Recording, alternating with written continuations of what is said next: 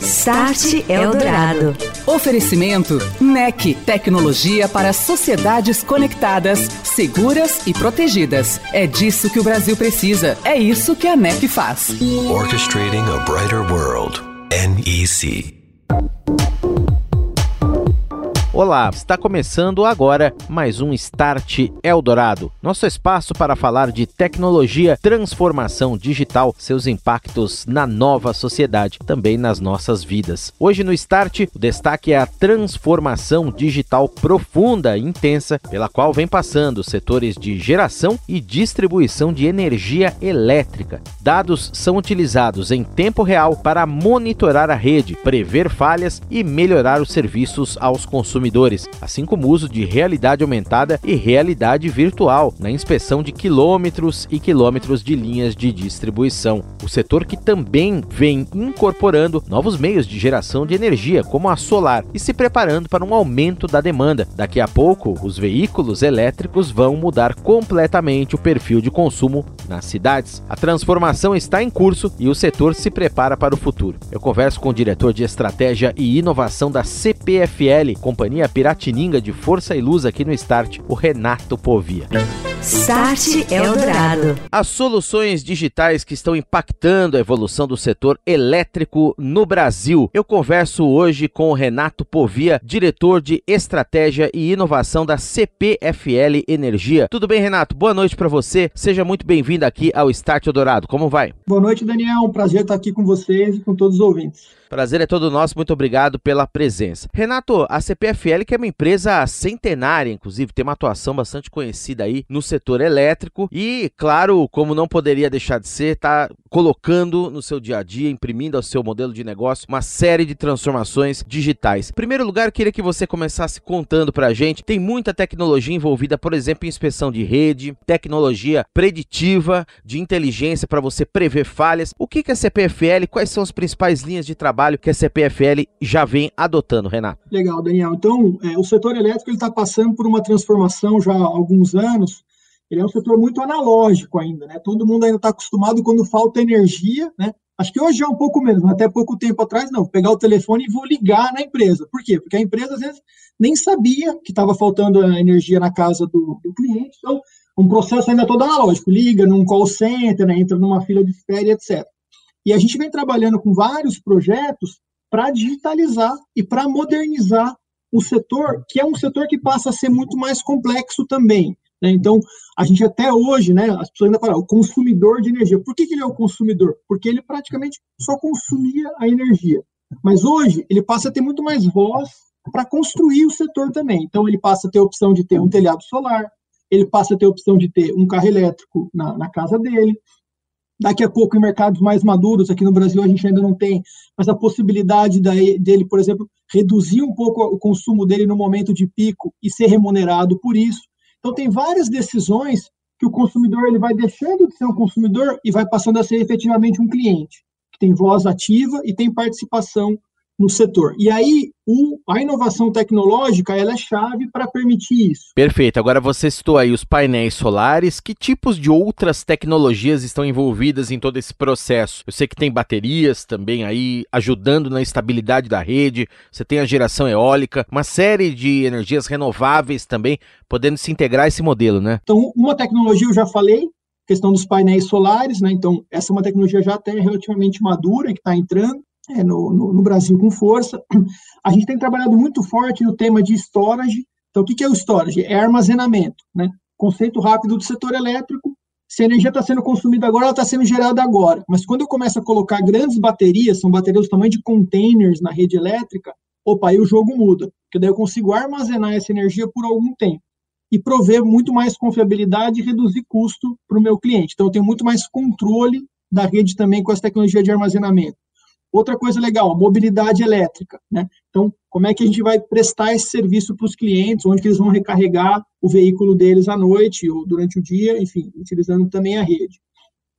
Aqui você citou rápido aqui a questão das, das inspeções. Então, há pouco tempo atrás, a gente tinha uma equipe que ia com um equipamento de termovisor manual, com um, um analista ali dos dados. A gente está desenvolvendo hoje um caminhãozinho que ele tem uma câmera que vai em cima e ele faz a inspeção automática dessas redes, com leitura por imagem, né? E automaticamente diz, olha, ali naquele trecho da rede a gente precisa fazer uma, uma inspeção.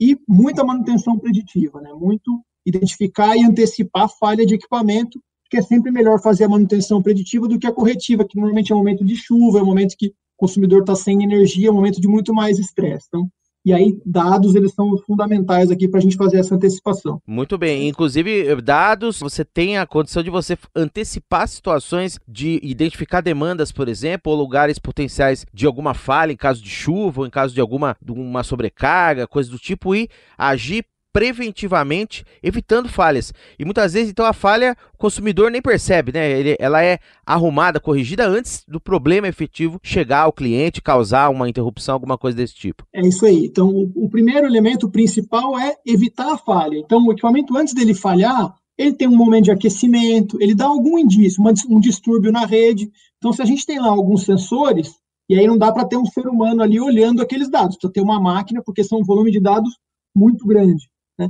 Então, a gente tem ali é, é, os sensores, eles captam aquela oscilação e eles sabem, né, por inteligência artificial, um algoritmo de machine learning, ele sabe, olha, outros equipamentos no passado, depois, dez dias depois que ele deu essa oscilação, ele falhou. Então, eu mando a equipe lá e faço a manutenção preventiva, né, antes dela ocorrer. Esse é um, um modelo. Um segundo modelo que também é comum, e talvez o ouvinte já tenha passado por isso, é, tem, um, tem um sistema que a gente coloca na rede que é o self-healing. Né? Então, de novo, quando, quando há um, um, distúrbio na rede, a gente consegue manobrar a rede e, entre aspas, aqui, de forma prática, levar essa energia para casa daquele, daquele cliente por um caminho alternativo da rede. Tá? Então, tudo isso, quando ele é feito manual, ele demora vários minutos para fazer e, e, às vezes tem uma interrupção mais longa.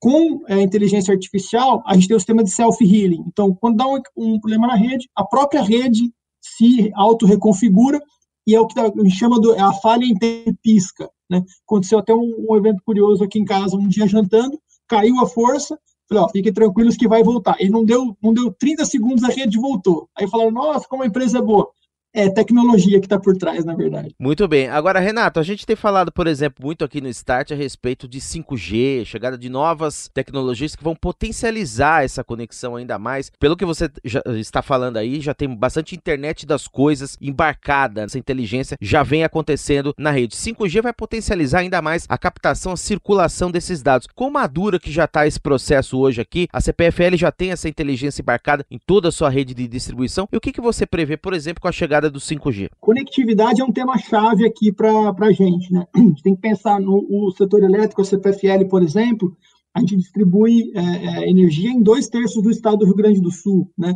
mais da metade do estado de São Paulo. Então, essa conectividade com confiança, ela é uma, uma, uma definição chave aqui para a gente, porque se a gente não tem o dado, aí não adianta, daí a gente está de volta lá no mundo analógico, e isso é, é, deixa tudo mais complexo. Então, a gente tem uma linha inteira de desenvolvimento exatamente para estudar a conectividade. O tema do 5G, a gente já está estudando, ainda em ambiente de piloto, né? a gente não tem ainda é, é, esse modelo, é, essa tecnologia madura aqui no Brasil para ser, ser implementada, mas é uma daquelas que vem para potencializar é, a, a, nossa prestação de serviço. Em geral, o 5G ele vai ser aplicado em áreas urbanas, né, em área com grande concentração de dados, porque ela é uma tecnologia que aumenta muito a capacidade, né, e aumenta muito a confiabilidade dessa transferência de dados. No setor elétrico, a gente vê isso em novos serviços, né, um novo serviço que a gente vai prestar, uma nova tecnologia que o cliente precisa.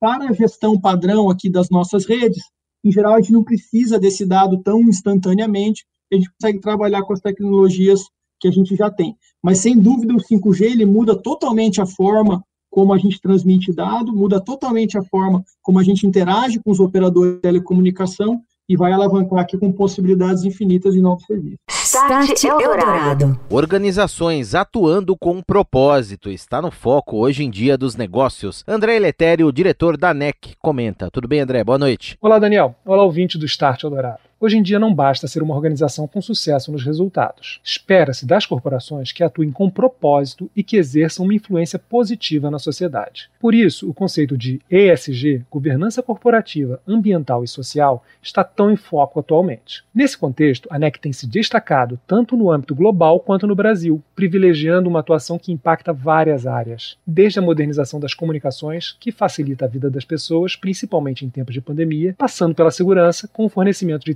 tecnologia de ponta para empresas e governos, até o aspecto do desenvolvimento das cidades, por meio da oferta de soluções de Smart Cities. A NEC é uma empresa comprometida com as principais demandas da sociedade por meio da inovação, que é seu maior talento. Tudo que uma companhia que vem se reinventando há mais de 120 anos, tem para compartilhar com o mercado, permitirá às mais diversas verticais da economia evoluírem no caminho das ESGs. Conheça sobre as iniciativas da NEC, que contribuem para o desenvolvimento da sociedade nas nossas redes sociais e plataformas digitais. Um abraço, André. Boa noite e até a próxima. Um abraço, Daniel. Um abraço, ouvinte. Estou de volta. Este é o Start Eldorado e hoje estou falando sobre soluções digitais que estão impactando na evolução do setor elétrico no Brasil. Quem está comigo aqui na Eldorado é o Renato Povia, diretor de estratégia e inovação da CPFL Energia. Lembrando que se você perdeu parte do primeiro bloco aí, o Start Eldorado também é podcast. Todo sábado pela manhã, no canal Estadão Notícias, é só baixar o programa na íntegra para ouvir de novo, não só essa edição, mas também todas as anteriores. Renato, como que essa gestão de dados, todo esse, vamos dizer, esse data lake aí que a empresa tem e vai acumulando também, é analisado para você melhorar também o serviço pro consumidor na outra ponta, sem falar de gestão de rede, mas por exemplo, a relação dele com a empresa no momento em que ele vai informar uma falha, por exemplo, como você já citou, ou no momento em que ele precisa de algum serviço, vai entrar em contato com vocês, você vai criando um conhecimento também a respeito do consumidor. Eu sei que a CPFL investiu em alguns canais digitais aí, atendimento por aplicativo com inteligência artificial. O que, que vocês vêm trabalhando nessa linha? É, acho que essa digitalização, né, um dos conceitos grandes que a gente tem trabalhado é o da digitalização,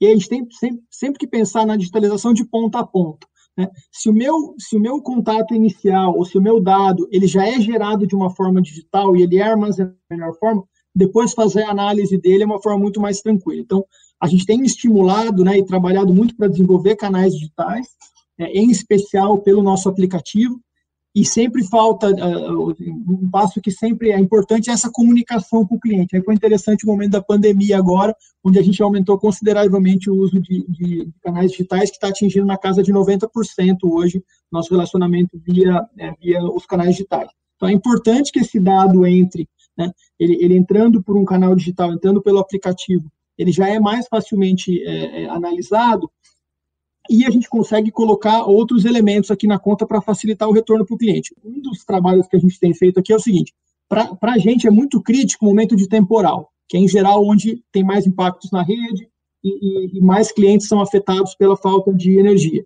E nesse momento é crítico que não haja o que a gente chama de deslocamento improcedente. Quando você despacha uma equipe para ter um local e no fundo ali não tinha uma falta de energia ou está com o endereço errado ou algum indício. Então, antecipar isso é crítico para a gente. Então, a gente está desenvolvendo um, é, um algoritmo que antecipa e evita o deslocamento improcedente. Então, nessa hora, o cliente entrou com um chamado ou algum tipo de pedido, tem um algoritmo que roda e ele avalia algumas variáveis de localização, de, de entendimento daquele evento com outros eventos que também foram chamados e diz, olha, esse chamado aqui é potencialmente improcedente. Então, ao invés de mandar a equipe lá, que aqui, naquele momento a equipe é fundamental, a gente faz o callback.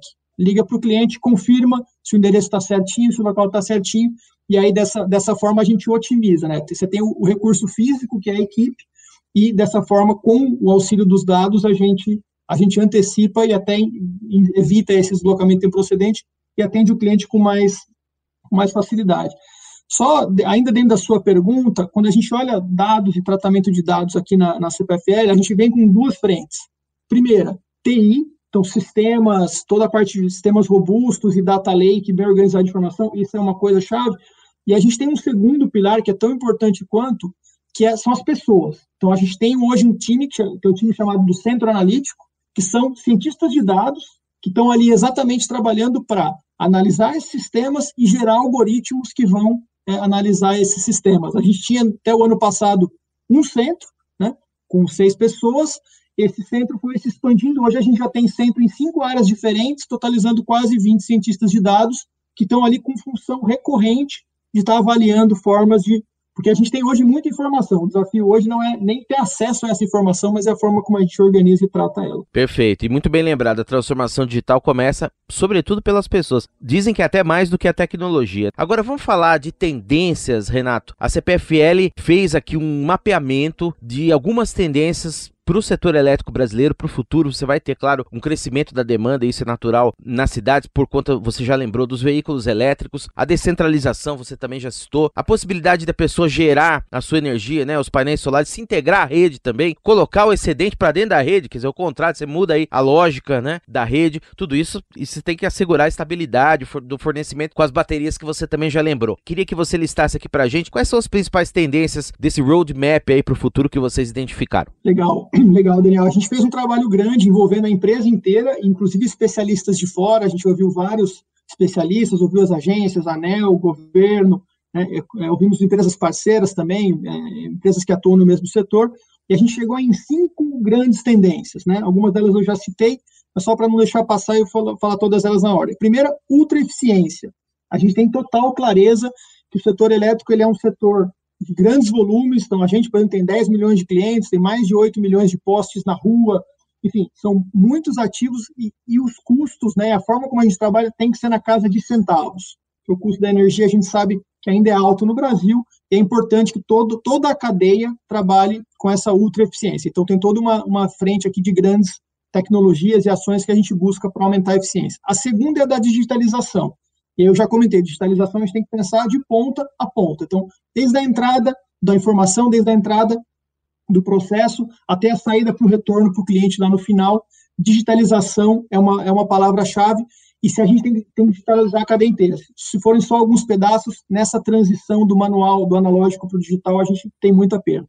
A terceira é a descentralização. Então, a gente está muito acostumado com o setor elétrico, que você tem uma grande usina hidrelétrica, pensa lá uma Itaipu, passa por uma grande linha de transmissão, que são aquelas linhas que a gente vê na estrada, chega nos postes e o cliente só recebendo isso unidirecional. Esse setor ele passa a ser muito mais misturado, muito mais diferente.